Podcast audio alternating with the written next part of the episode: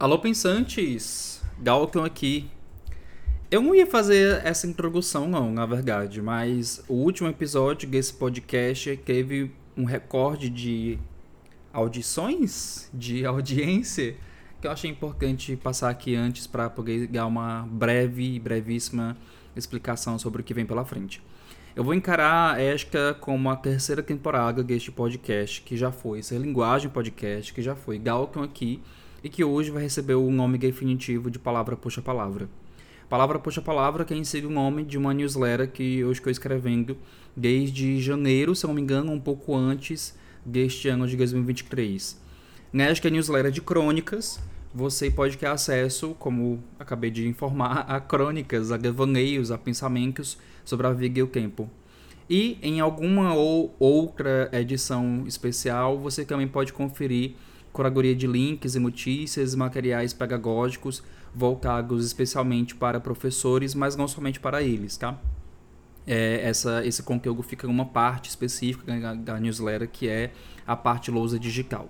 Então eu acho melhor unificar os nomes e chamar aquilo de palavra puxa palavra, porque fica até um pouco mais fiel a essa nova etapa de produção de conteúdo, se é que eu posso chamar assim.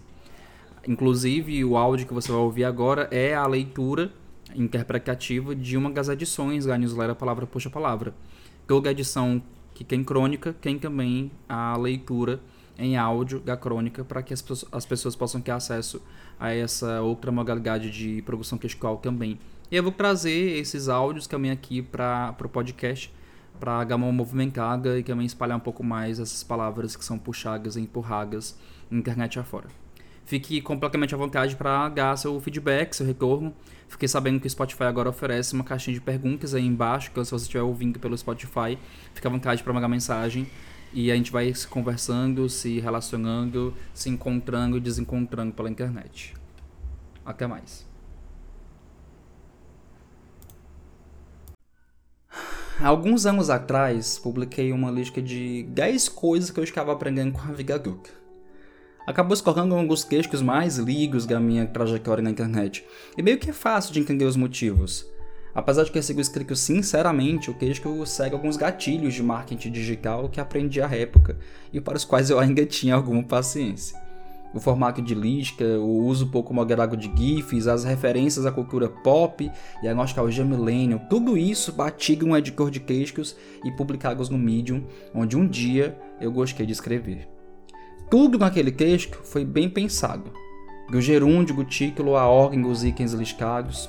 Vários anos depois, são três da manhã de mais uma segunda-feira e minha mente não para. Se eu fosse reescrever aquela lista, perceber que as vésperas de segunda seriam gatilhos de ansiedade certamente estaria no meu top 3, no mínimo. Já canquei de quase tudo para conseguir dormir. Mas nem o peso da ideia de que tenho 12 horas de trabalho pela frente faz minha mente entender que desacelerar seria a escolha mais sensata. O problema talvez seja o Zeitgeist, conceito alemão para espírito de nosso tempo, ou seja, conjunto de valores sociais e culturais que, que a gente compartilha em, em uma determinada época e que de algum jeito molda o nosso jeito de estar no mundo.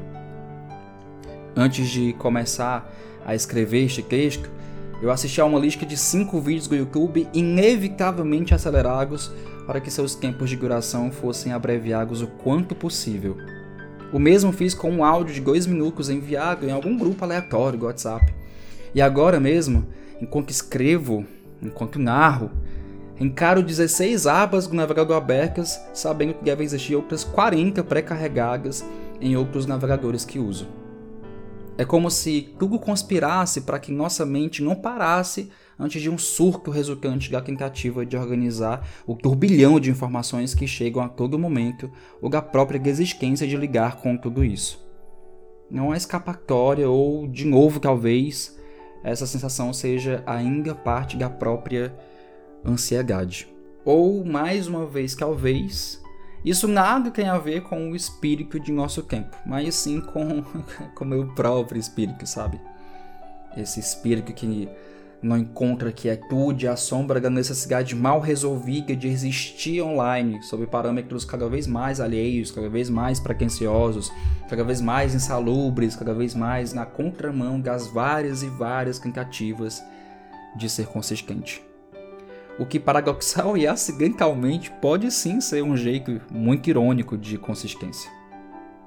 Mas quando encaro o mundo, Antes de ele me encarar de volta e me deparo, ainda que rapidamente, com o que temos discutido recentemente, consigo argumentos para ser mais gentil comigo mesmo e compartilhar com o espírito de nosso tempo boa parte da culpa de tanta inquietação.